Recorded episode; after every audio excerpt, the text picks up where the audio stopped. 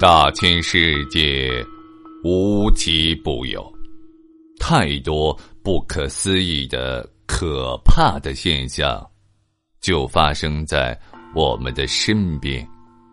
他们所散发出的神秘魅力，像磁石一般吸引着人们好奇的目光，并激发起人们探求其真相的强烈兴趣。美国作家洛夫克拉夫特曾经说过：“人类最古老而强烈的情绪。”便是恐惧，而最古老而强烈的恐惧，便是未知。在未知的世界里，到处充满了可怕的现象。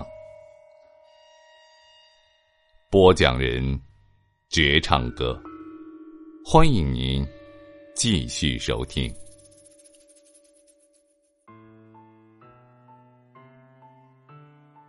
日本作为中国的邻国，有许多人都相当的熟悉。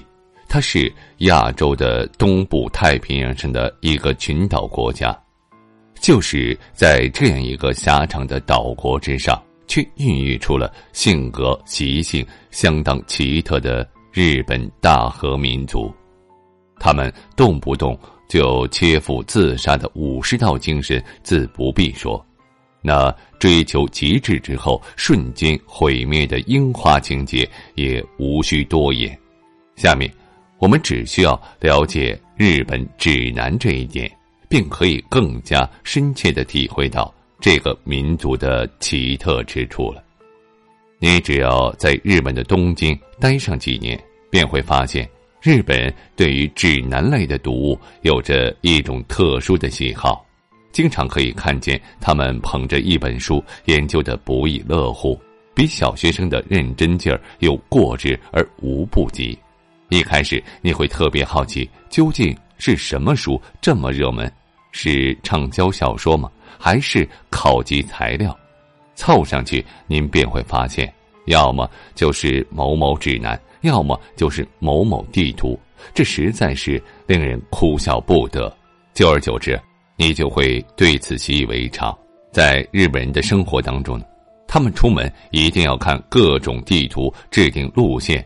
去餐馆吃饭，首先要看美食刊物对日本各个餐馆的推荐。在交往恋爱方面，更是被戏称为接吻，也是要看指南的。除了这些呢，日本人做一些奇奇怪怪的事情，也非指南不读。比如。他们去风月场所休闲之时呢，也有相关的介绍书籍可以拿来参考。此前呢，不知道是什么人物搞出了一本自杀指南，弄得日本人人人沿袭成风，社会好长时间都不得安宁。其实，借助一些指南类的读物，的确可以给我们的生活带来许多的便利。但如果像日本这样，无论干什么都离不开指南的话，倒真的是一件闻所未闻的奇事了。因为日本民众特别喜欢指南，所以当作家的人也投其所好，经常编写指南类的图书。有一个日本的杂志编辑自己当业余作家，他所写的书特别的受欢迎。仔细一看，全都是指南系列，比如。如何写畅销书？如何使用因特网学英文？等等，甚至有些中国区的旅日作家也摸出了日本人的习性，简简单单的一本中国分省地图，中国人对此并不感兴趣，将它投放在日本出售，反倒能够荣登畅销书榜。这样一来呢，人们看读指南，作家会写指南。大家各有所需，各取所得，编一些工具书、指南书在日本销售。只要不是粗制滥造的，很少有人会赔钱。要是选对了题目，合乎众人的胃口，指南作家想不赚钱都是困难的。日本人属于特别偏执的指南主义者，所以正如一个指南作家感叹的那样：“人总是有梦想的。”而且总是想用最简单的方法去实现梦想。告诉他们步骤和方法，你就会发财，就是这么简单。也许啊，你会觉得指南系列的图书的确很有使用价值，读读指南类的书籍也不是什么大惊小怪的事情。可是啊，问题的关键还不在这上面。最令人感到纳闷的是，在一些非常感性的私人问题之上，比如谈恋爱，日本人也要依靠指南来行事，简直到达了迷信的地步。前些日子，有一本美国人专门编写的恋爱指南，一度荣登了日本畅销书排行榜。这本书打着指南的旗号，无疑的大大吸引了日本人的关注。在书中。作者给那些至今找不到伴侣的不幸男人提出了十三项身体改造计划：第一，注意发型设计；第二，修剪眉毛和鼻毛、耳毛；第三，选择合适的眼镜；第四，请不要抠鼻屎；第五，不要吐痰；第六，胡须的处理方式要注意；第七，注意你的嘴唇；第八，保养皮肤。第九，如何消除体臭？第十，注意穿着，尤其是衣兜。第十一，恰到好处的皮带。第十二，不能忽视袜子与皮鞋。第十三，优雅的身体姿态。这种教人寻找异性朋友的教科书，介绍的内容从头到脚详细到令人觉得滑稽可笑。